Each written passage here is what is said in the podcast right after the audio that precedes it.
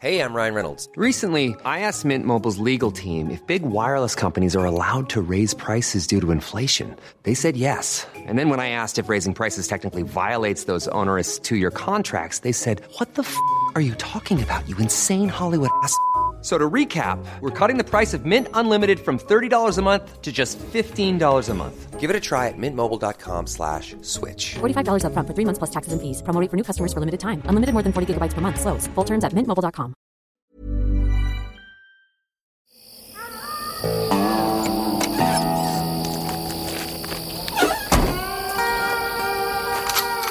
Die 100 besten Filme aller Zeiten. Ist ja der Kopfhörer zu laut? Du schautest so. Ich bin empfindlich. Jetzt wir das nicht alle irgendwie. Ja, irgendwie schon. In diesen Zeiten In diesen sind wir da Zeiten, nicht alle. Äh, in diesen Zeiten. Und äh, wieder ward es Sonntag hienieden. Es wird aus Norden statt aus Süden. Und Herr Meier und Herr Kuhlmann sprechen über Filme, die immer wieder Rekorde brechen. wow. Du bist ein Poet. Ich hab's immer gewusst. Ein Düll ist kein Dütt, wie die Pöten sagen. Schön, mit einem Reim, mit einem poetischen Schüttelreim ging's rein in die Sendung. Halb inspiriert von Heinz Erd. Herzlichst willkommen, Episode 6. Wie konnte das geschehen, ne? Gibst du mir aus dem Drucker den Zettel noch? Den Zettel. Danke. Ja, bitte. Hab ich auch Hier. einen für dich. Das ist ein Zettel. So. Ja, danke. Das ist aber nett. Genau. Und Das ist ein Einkaufs- warum haben wir jetzt einen Einkaufszettel hier das ist ausgedruckt? nicht der Einkaufszettel.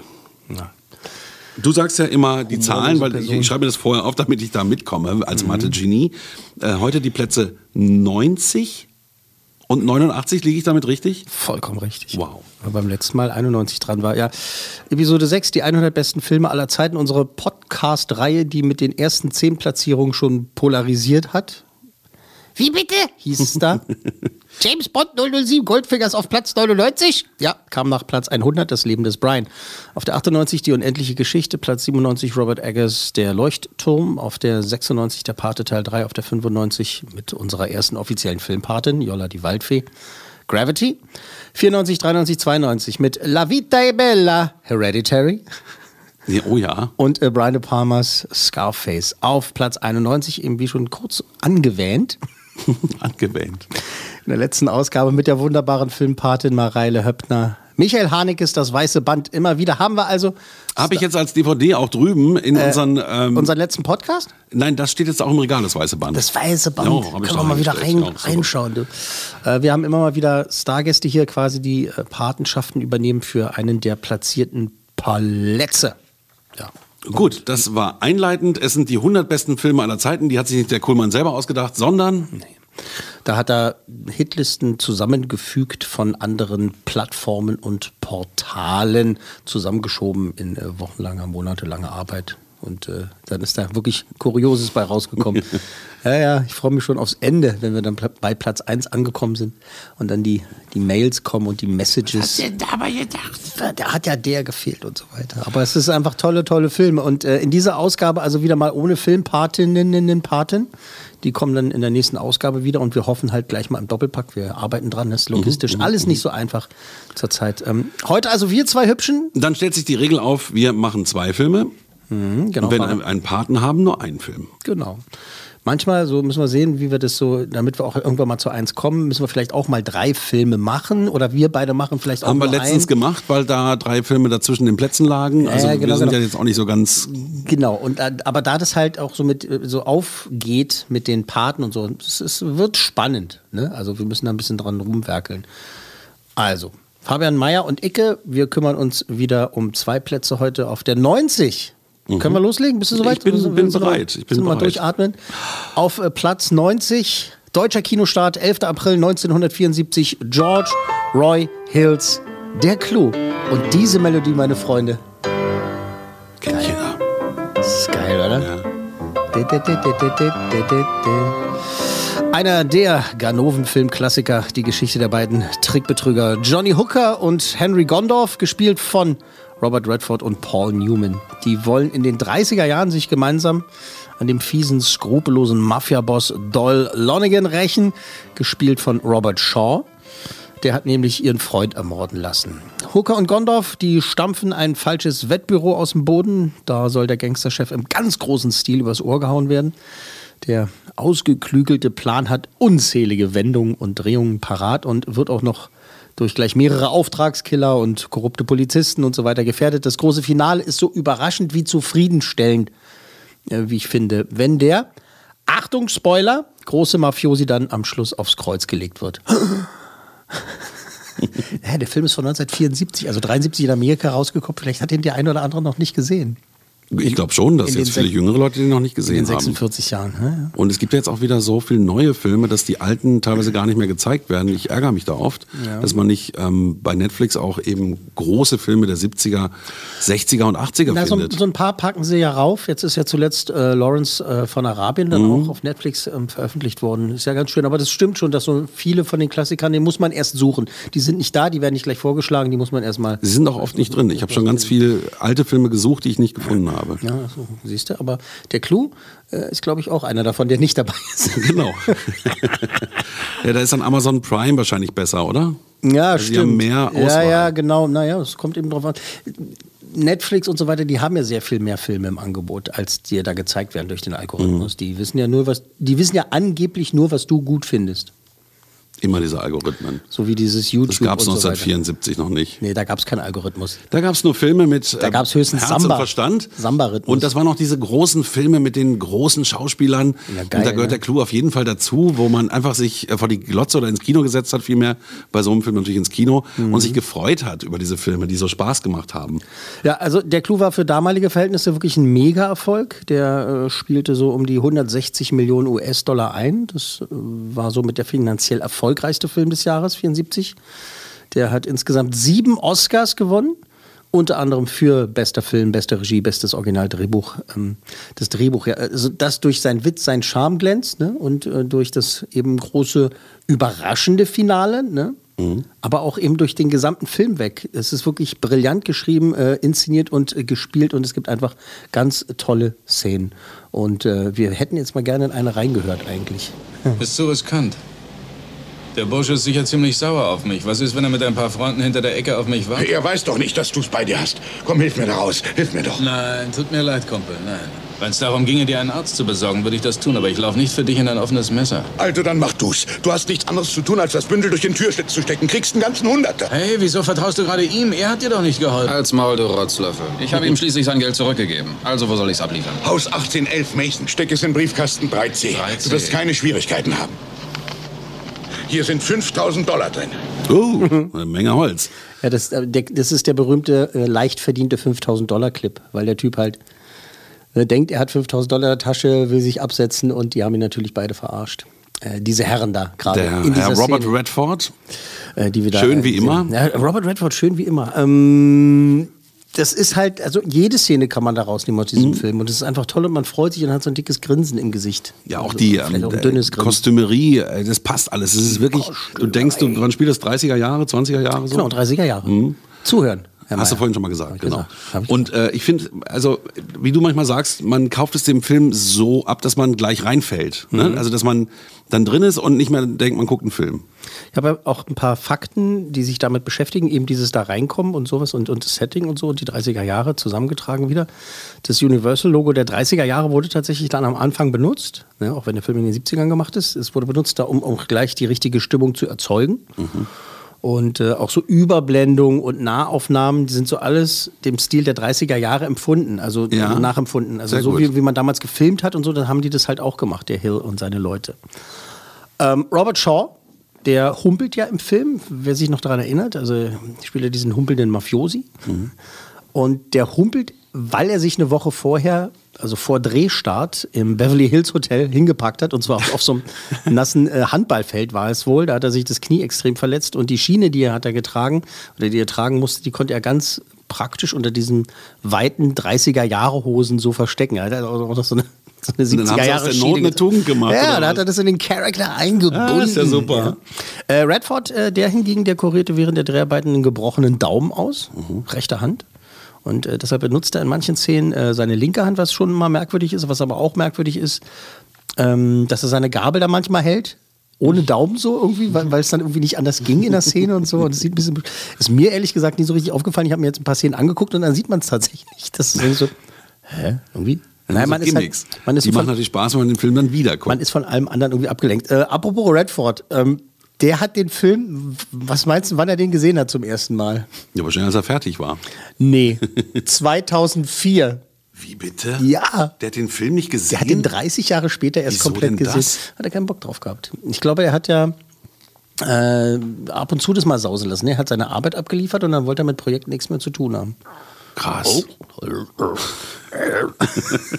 das, ist ja, das ist ja total verrückt. So habe ich noch nie 2004 hat, er, gehört. 2004 hat er den Film erst gesehen. 30 Du, ich, es gibt doch heutzutage auch immer wieder so junge Schauspieler, irgendwie, die damit kokettieren, so, ach, ich gucke mir meine Ich guck Arbeit, mir meine Arbeit ich nicht guck mir meine Arbeit nicht an. Na gut, der Redford ist natürlich eine Legende und wenn der das macht, dann hat das schon irgendwie Wumms.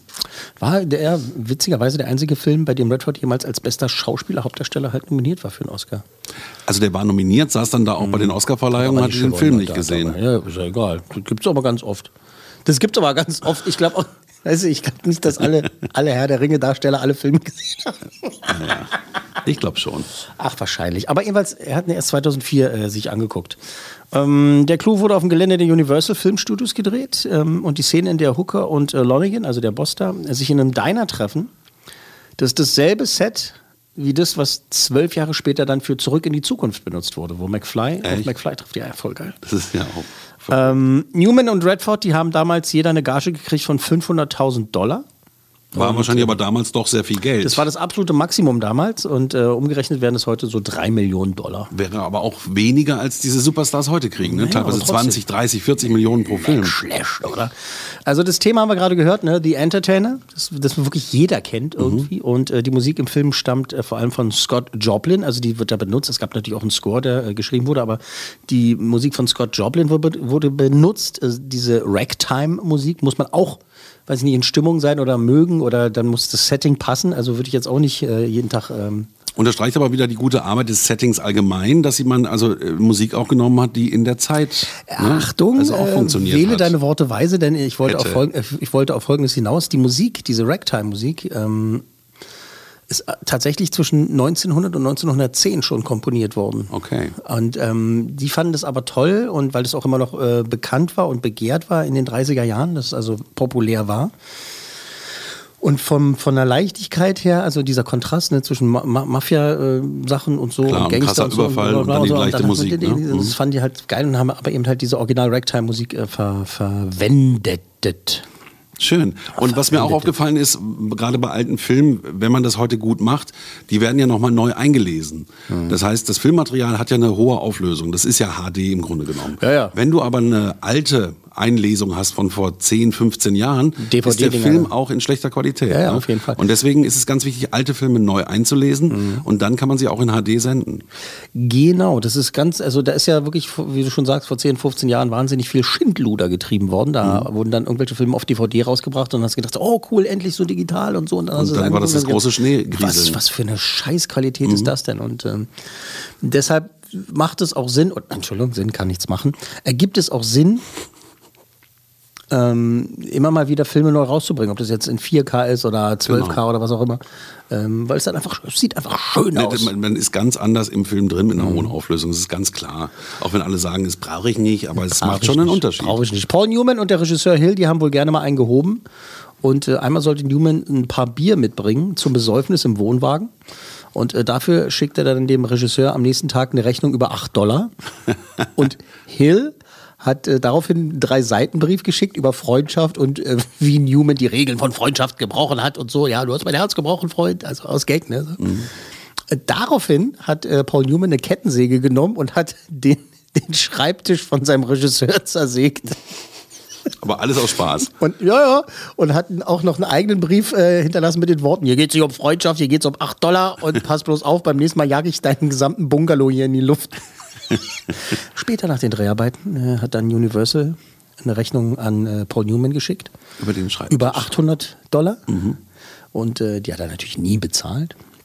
Aber witzig, oder? Was die für Zeit gehabt haben. Also Und bei der Gage hätte das ja machen können. haben so richtig Sauftouren gemacht wohl. Der Regisseur hat auch mit dem, mit dem Robert Shaw mal in äh, Irland, als sie da unterwegs waren, haben sie auch irgendwie eine Sauftour gemacht. Also Auch das hat sich ja Männer. sehr verändert. Ich meine, früher gab es wirklich Trinkhallen, ne? so Bierhallen, Ja, schade, wo man ne? dann irgendwie nach der Arbeit sich besoffen hat und sowas ist heute undenkbar. Da wurde geraucht und getrunken, also die Zeiten haben sich schon sehr verändert. Der Mensch ist heute gesund und nachhaltig. Genau, damals, als man noch rauchen durfte, als, äh, äh, wie, wie heißt es bei Reinhard Grebe so schön, damals, als äh, Raucher noch Bürger waren und keine Mörder.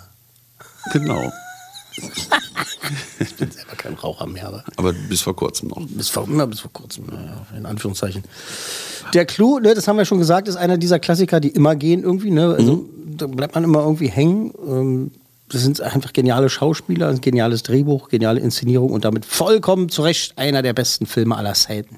Kannst du dich noch erinnern, früher war oft in der ARD dann nach dem Wort zum Sonntag kam immer ein toller Spielfilm. Mhm. Ne, das war eigentlich, da gab es noch nicht so viel Auswahl und da hat man sich drauf gefreut auf diesen Film und da hätte auch der Clou laufen können. Das war so für mich immer Ist der, er bestimmt der. Fernsehmoment er der Woche. Auch, ist er bestimmt auch. Samstags nach dem Wort zum Sonntag. Einfach toll. Ist einfach, einfach ein wahnsinnig toller Film. Platz 90, Ja, zu Recht. der Clou. Ja.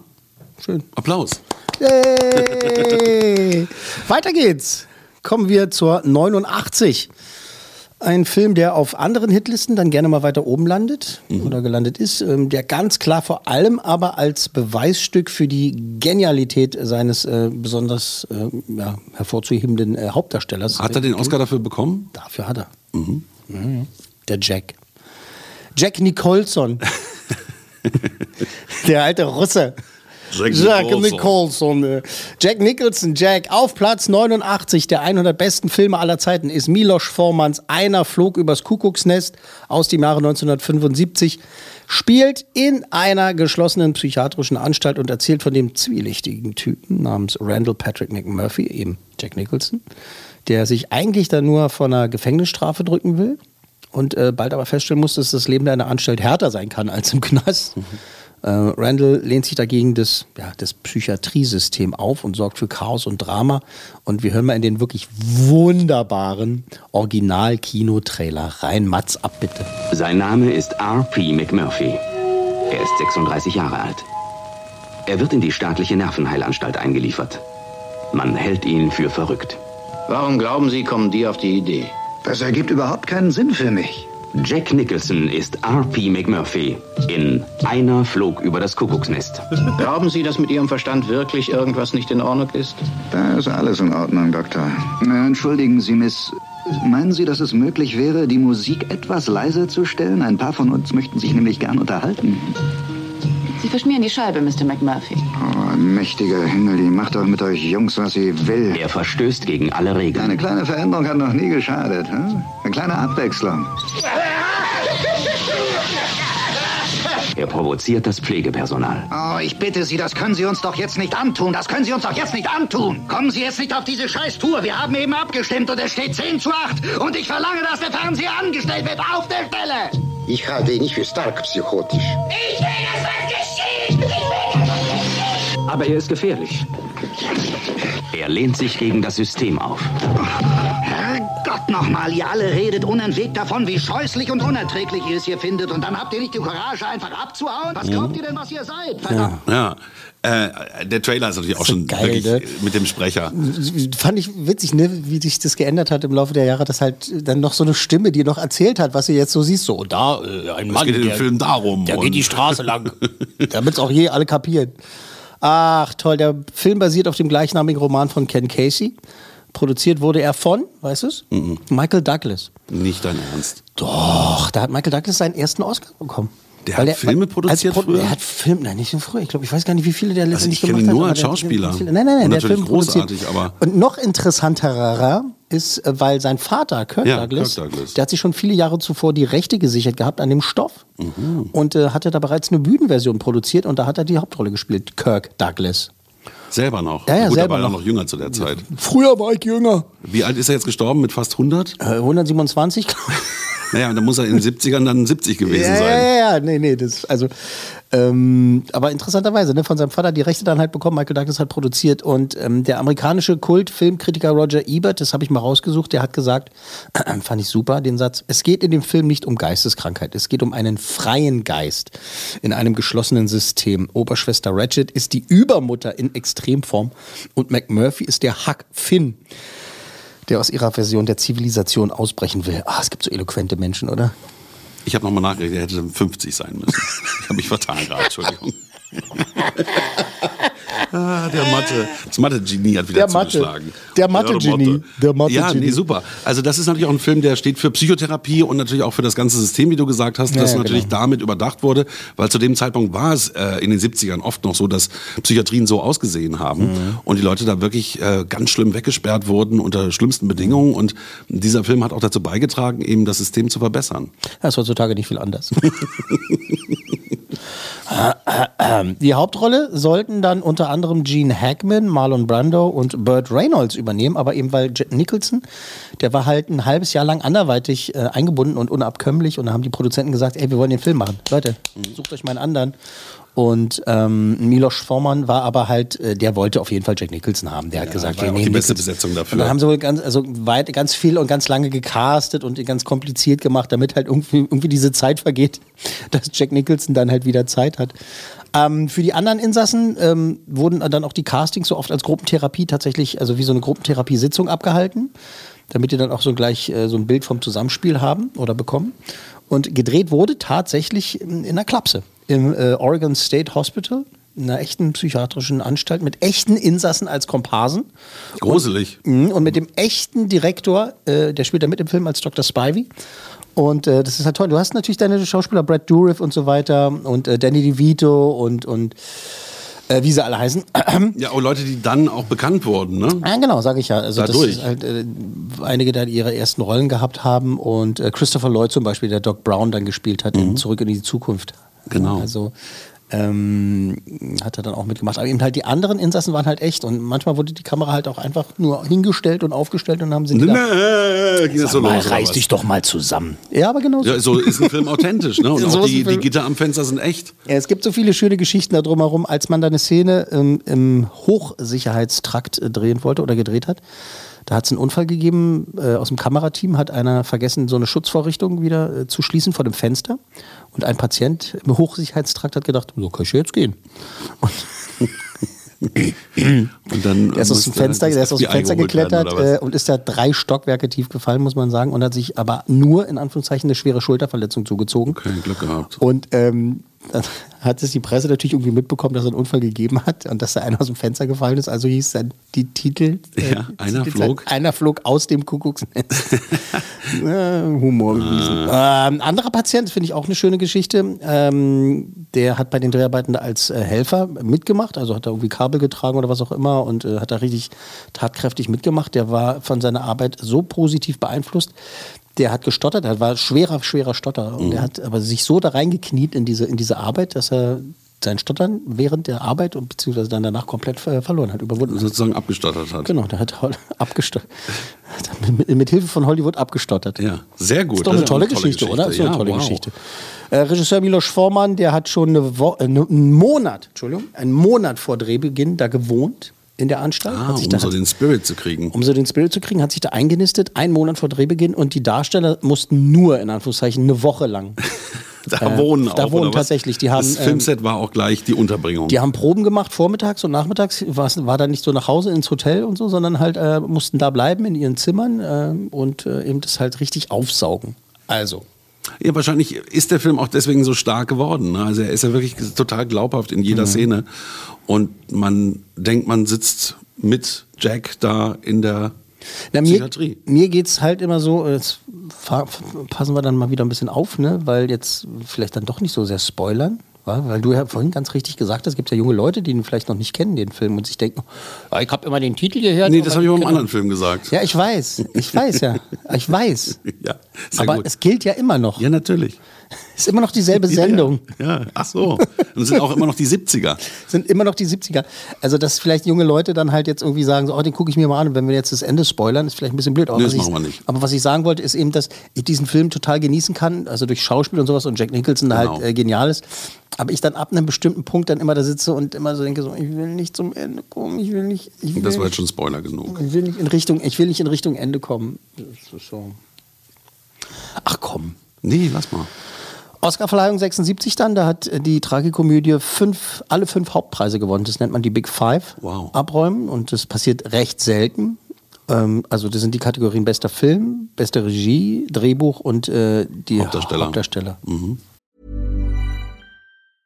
I'm Sandra, and I'm just the professional your small business was looking for. But you didn't hire me because you didn't use LinkedIn jobs. LinkedIn has professionals you can't find anywhere else, including those who aren't actively looking for a new job but might be open to the perfect role, like me. In a given month, over 70% of LinkedIn users don't visit other leading job sites. So if you're not looking on LinkedIn, you'll miss out on great candidates like Sandra. Start hiring professionals like a professional. Post your free job on linkedin.com/people today. Beste Hauptdarstellerin und bester Hauptdarsteller, also die Ratchet äh, Dings gespielt hat und sowas. Ach, die hat auch noch gewonnen. Die hat auch noch, gewonnen. Na irre. Also kann man nur jedem empfehlen, der den Film noch nicht gesehen hat, unbedingt angucken. Das ist ein Filmmeister, Klassiker, Werk, sondergleichen. Meisterklassikerwerk. Ja, habe ich auch mal so gesagt. Und, äh, und auch wenn man ihn gesehen hat, mal wieder angucken.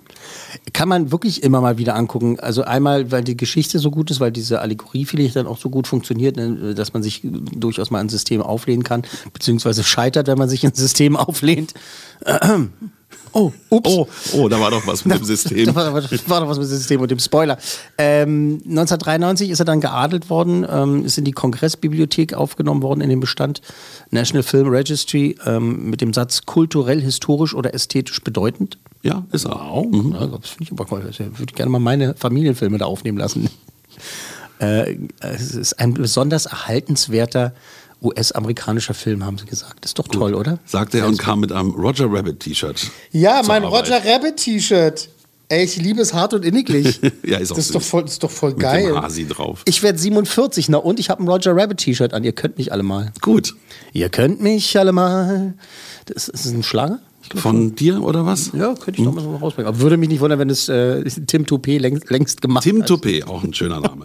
ähm, ja, also nochmal vielleicht zu diesem Film. Ähm, der, Was willst du sagen? Äh, nochmal dieser, dieser Punkt eben auch, dass die ganzen Psychotherapeuten und Psychiater und so da auch natürlich große Stücke drauf halten, weil dieser Film tatsächlich was bewegt hat damals. Mhm. Ne? Also neue Sicht auf die Thematik. Tatsächlich ist es schön, dass du das sagst, denn wirklich auch Michael Douglas hat es auch Jahre später nochmal in Interviews gesagt, dass ähm, er da sehr stolz ist, weil dieser Film auch wirklich dafür gesorgt hat, dass eine andere ähm, ein anderes Bewusstsein für diese Krankheit auch nochmal gekommen ist. Also, oder dass es tatsächlich bei vielen Leuten dann eher auch wirklich als Krankheit dann akzeptiert wurde und nicht nur gesagt wurde, er hat eine Macke, setz dich mal hin, trink mal ihn und dann ist gut. Ähm, und dass auch danach tatsächlich viele Leute sich quasi geoutet haben, also outen konnten und es zugeben konnten und eben halt da sich in Ther- Therapie begeben haben. Also jetzt nicht, äh, wie die in dem Film hier dargestellt wird mit diesem schrecklichen System, aber ähm, eben, dass der was spielt Film er dafür, denn? Bipolaren oder was? Oder Naja, naja, ich glaub- glaube, dass es natürlich äh, äh, letztendlich, so wie ich es immer verstanden habe, sehr viel tragischer ist, weil eigentlich hat er wirklich nicht so eine große Macke eigentlich und will sich ja, will sich ja auflehnen, aber er ist ja ein Verbrecher. Naja, eben. Er ist ja, er ist ja ein richtiger Stra Straftäter und äh, denkt sich, Mann, jetzt tue ich so, als wenn ich verrückt werde. Und zerbricht halt an diesem System. Genau, jetzt hast du schon wieder gesagt. Gut. Ja. Sagen wir mal zwei großartige Filme der 70er. Sagen wir die, mal. Die beide äh, unbedingt sehenswert sind für Leute, die sie noch nicht gesehen haben und sehenswert auch für alle, die sie schon mal gesehen haben. Einfach mal wieder reingucken. Mhm. Ja. Und ähm, Ja, wir suchen und- mal das Portal, der diesen Film äh, auch in sauberer Qualität präsentiert. Ja, oder? Und, und wenn es irgendwie der Onkel ist, der den noch auf Videokassette zu Hause hat oder so. Ich meine, wir haben auf DVD. Also, zack, sagen wir einfach, wie es ist, das war's schon wieder. Platz 90 und äh, Platz 89 bei den 100 besten Filmen aller Zeiten, der Clou und einer flog über das Kuckucksnest. Zwei Filme, du hast es ja schon gesagt, aus den 70ern, zwei Klassiker, keine Frage, aber hätten sie eine höhere Platzierung verdient?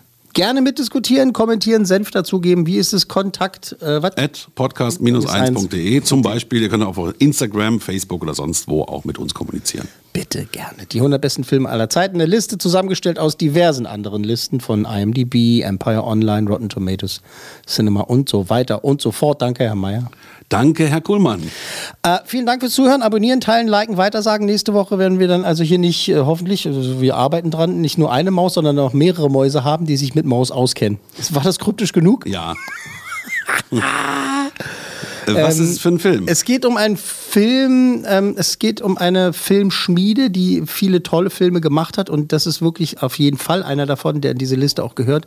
Diese Filmschmiede ist dafür bekannt, Filme zu machen, also Spielzeug mit Gefühlen, Insekten mit Gefühlen, Monster mit Gefühlen, Autos mit Gefühlen und in diesem Film geht es dann mal um ich weiß es. Gefühle mit Gefühlen. Das war die 100 besten Filme aller Zeiten. Eine Podcast 1 Produktion.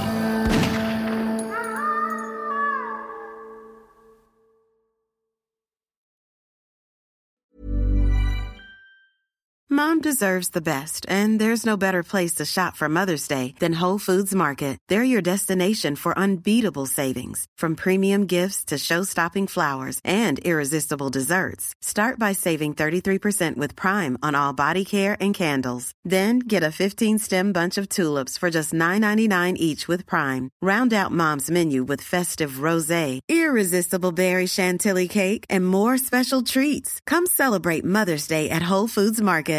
Hi, I'm Daniel, founder of Pretty Litter. Cats and cat owners deserve better than any old fashioned litter. That's why I teamed up with scientists and veterinarians to create Pretty Litter. Its innovative crystal formula has superior odor control and weighs up to 80% less than clay litter. Pretty Litter even monitors health by changing colors to help detect early signs of potential illness. It's the world's smartest kitty litter.